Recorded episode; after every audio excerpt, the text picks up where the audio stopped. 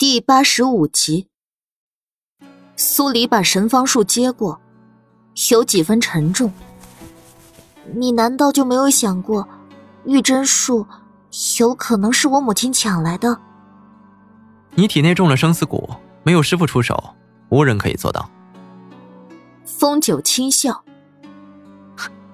小师妹，若哪天你知道了这里面的渊源，再告诉我。”小师妹三个字。让苏黎浑身一颤。他来古代以后，一直没什么归属感。可风九这简单的一个称呼，却让他深深的感受到他有师门，有靠山。如果哪天累了，还有个能替他遮风挡雨的地方。风九情绪一转，奸贼的看向莫连锦，颇有几分吊儿郎当的开口。小妹夫，小妹夫，这么多年，我也是总算能从你身上赚点便宜了。你就是想赚点便宜，所以任务是小师妹。苏黎脑门划过几条黑线，看着得意大笑的风九，无语至极。知道也不要说破嘛。风九耸了耸肩，挥挥手道。我走了，后会有期。风九来去似阵风，说走就走了。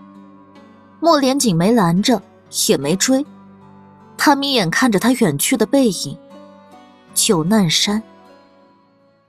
苏黎目送风九离开后，随便翻了几页神方术，里面记载了各种各样的药方，跟玉真术的确是相辅相成，能达到事半功倍的效果。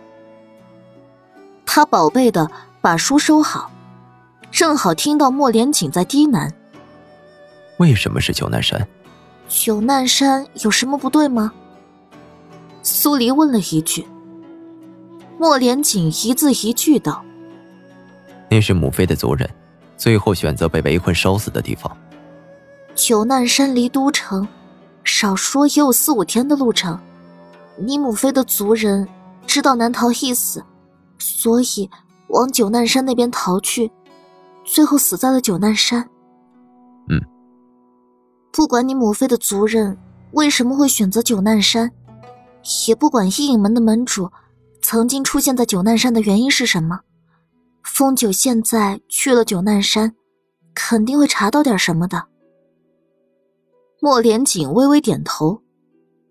青木，王爷。青木现身。风九独来独往惯了，一眼门向来不与任何一个国家的势力有瓜葛，派人暗中跟着，不要走漏风声。是。青木领命离开。苏黎把玩了会儿手里的珠子，他现在能确定的是，珠子里的虫子能够被其主人的血唤醒，同时，其主人为他吃了谁的血，唤醒他后，他就会去谁的耳朵里制造声音。这就是神不知鬼不觉的摄魂前戏，还真是有点意思。苏黎，本王先送你回去，再去查燕贵妃以及叶枫的来历。苏黎点点头，好。两人从暗道回到武王府，莫连锦就出门了。苏黎回到房间，绿无绿柳这才有机会问道。小姐，皇上可是赐下婚书了？嗯。只可惜，婚书在他这儿，还没被捂热，就让莫连锦拿走了。绿无绿柳当下就跪倒在地，欣喜道：“小姐大喜，恭喜小姐！”无语过后，苏黎把两个丫鬟拉了起来，摸了摸他们脸上那道鞭痕。虽然疤没了，但还留了一条浅痕在上面。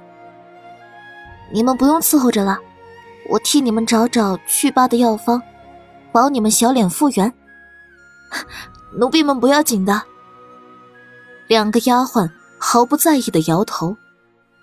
只要能跟着小姐，只要小姐好好的，奴婢们脸上有几道疤不算什么。傻瓜，不把你们倒腾的漂亮点儿。以后怎么嫁出去啊？苏黎在他们腰上拧了一把，两个丫鬟立刻咯咯笑着躲开了。两个丫鬟出去后，苏黎才把玉针术、神方术都摆在了桌面。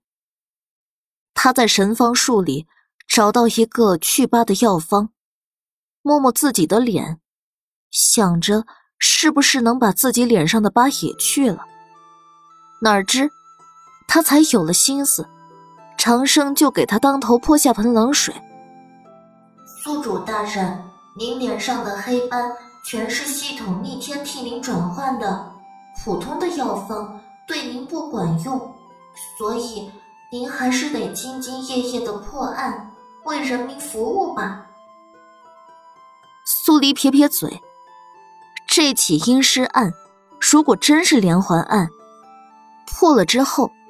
算下来的生命值应该不低。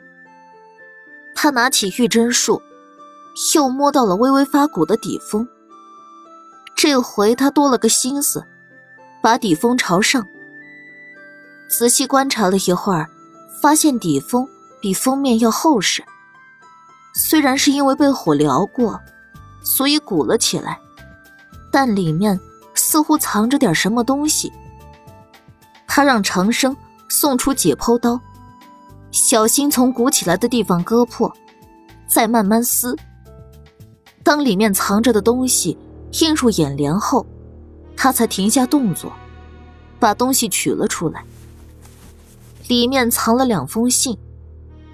苏黎下意识抿了下唇，心跳突然加快。展开其中一封，当看到里面的内容。他整个人形同雕塑一样，怔在了当场。信里详细说了巫族的来历，以及跟南影国的关系。圣女跟巫后是巫族的领导者，下面是巫使，再是族人。当年南影国被灭后，巫族人带着皇室血脉潜逃，被清剿了无数次，最后归于沉寂。再没现世，只是下面有几行小字，写着“圣女安于现状，护住了一丝难隐血脉。巫后不安现状，带走了巫族所有的古籍以及拥护她的人，销声匿迹。”压下震惊，苏黎又展开了第二封信。这封信有点长，是原主母亲。写给原主的，除了一些抱歉的话以外，信里还交代了他的身份来历。原来，原主的母亲继任了巫族圣女一职，她一直守护着南影国皇族的最后一丝血脉，而代表生的那只蛊虫，就种在了南影皇室血脉的体内。原主母亲要原主担下她的责任。护住南影的皇室血脉。信里有一段提到了伊影门的门主，但只是开了个头，就被原主母亲划了，没再往下写。苏黎合上信，心底的波澜久久没能平静。他一直在找巫族人，没想到自己就是。深呼了好几口气，平静下心绪。从原主母亲的信里，他能看出两点：巫族圣女是想护着南影国皇室的血脉，隐藏在南陵国，追求安安稳稳的生活；而巫后却不甘如此，带着人跟古籍消失无踪。他的后人跟他想做的事儿成了未知。这么说，最近现世的巫族人。应该就是屋后那一脉了。理清脉络，苏黎才把两本书收好。想起原主母亲留下的那块石符，他把珠子拿了出来。越看里面的那个黑点，越觉得跟石符的材质相像。黑点存在珠子里，肯定有它的用意。如果把黑点去除，里面的虫子。会产生什么样的变化？苏黎想了想，一咬牙，拿起解剖刀，开始切割。最后，他避开接近透明的虫体，把黑点挑了出来。与此同时，他耳朵里听到一声微弱却尖利的嘶鸣声，紧接着，虫体开始有了颜色，迅速爬到黑点的所在之地，重新回归无色。苏黎试了好几次。不管他把黑点弄到哪里去，总会让虫子惊醒，然后爬到黑点在的地方，继续睡。难道这些黑点是吸引虫子的东西？他喃喃了一句，眼睛一亮。原主母亲留下的石符个头不小，是不是更能吸引虫子？一旦敌人的虫子……被石符吸引了过来，敌人没了虫子的声音做媒介，就没办法进行摄魂的下一步。摄魂术自然而然的就被破解了。苏黎正欣喜于这个发现，想着要怎么样才能回将军府一趟，把石符带出来。两个丫鬟却突然敲响了房门：“小姐，不好了！”啊！老夫人亲自来了武王府，要见小姐。苏黎闻言，把东西收好，然后拉开门，带着两个丫鬟去了前厅。因为来的人只是老夫人，楚嬷嬷自然把人请了进来。苏黎到的时候，楚嬷嬷把老夫人照顾得很周到。见过祖母。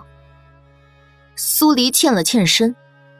老夫人立刻朝他招手，笑眯眯道：“过来，坐到祖母身边来。”苏黎走过去坐下，还没说话，手就被他握住了。上次宫宴的事儿，祖母未能替你说一句话，让你寒了心。后来，本想接你回府。好好与你说说祖母的难处，但听闻京中出了命案，知道你忙，便一直等到了现在。苏黎不禁在心底冷笑：叶枫的出现，跟将军府脱不了关系。老夫人在这个节骨眼上找来，准没什么好事儿。我还想着等案子破了，再回府去探望祖母的。好，是个好孩子。老夫人拍拍苏黎的手背，笑容可亲，却透着股老谋深算的神情。她不明说，苏黎就装傻，不动声色的抽出自己的手，拿了盘精致的芙蓉糕过来。祖母尝尝，楚嬷嬷的手艺特别好，这芙蓉糕比将军府做的要好吃多了。我尝尝。老夫人吃了一块，连连点头。是真的不错。苏黎跟着吃了起来，吃到第三块糕点，老夫人才坐不住了，喝了口茶道：“你就没有什么要对祖母说的？”苏黎抿了下唇，姜果然还是老的辣。老夫人不直接问他赐婚的事儿，反而把问题抛给他。啊，对了，今日入宫替国师大人治眼疾，侥幸成了，皇上赐下了婚约，但婚期还需要另寻黄道吉日。你能有个归宿，祖母这心便安了。将军府的大好事还在后头呢。苏黎淡淡轻笑。国师大人的眼疾好了，不管是二姐姐还是三姐姐，他们与太子殿下的婚事应当也尽了。老夫人被这话说的心花怒放，眸底是藏不住的喜意。看来祖母要备一份谢礼给你了。谢礼就不必了，都是自家姐妹，只是关于我的嫁妆。还得请祖母多费些心思了。苏黎埋下头，做出可怜巴巴的样子。我自身不足之处太多，能嫁入武王府已是高攀。若能在嫁妆上弥补一二，我以后在武王府的日子才能好些。老夫人被噎了一下，迟疑了半晌没开腔。他是来向苏黎示好的，如果拒绝了苏黎要他置办嫁妆的事儿，那今天就白来了。但如果应下来，这对将军府来说，会是一笔不小的开支。等到嫁浅烟浅月的时候，还要备上两份嫁妆。祖母是为难了吗？啊，不为难。一咬牙，老夫人还是应下了。你虽然是庶，但在祖母这儿，跟浅烟浅月是一样的，祖母不会亏待了你。那便多谢祖母了。苏黎站起身，一脸兴奋的开口：“ 祖母这是第一次来吴王府吧？我带祖母走一走。”不急。老夫人把苏黎拽着坐下。祖母来看你，是想跟你好好说会儿话。那好吧，祖母要说什么？你也知道。不管是浅烟还是浅月，他们间总有一人要嫁入太子府。嗯，近日因为左家的事儿，太子跟将军府生了嫌隙。苏黎，祖母想求你一件事儿。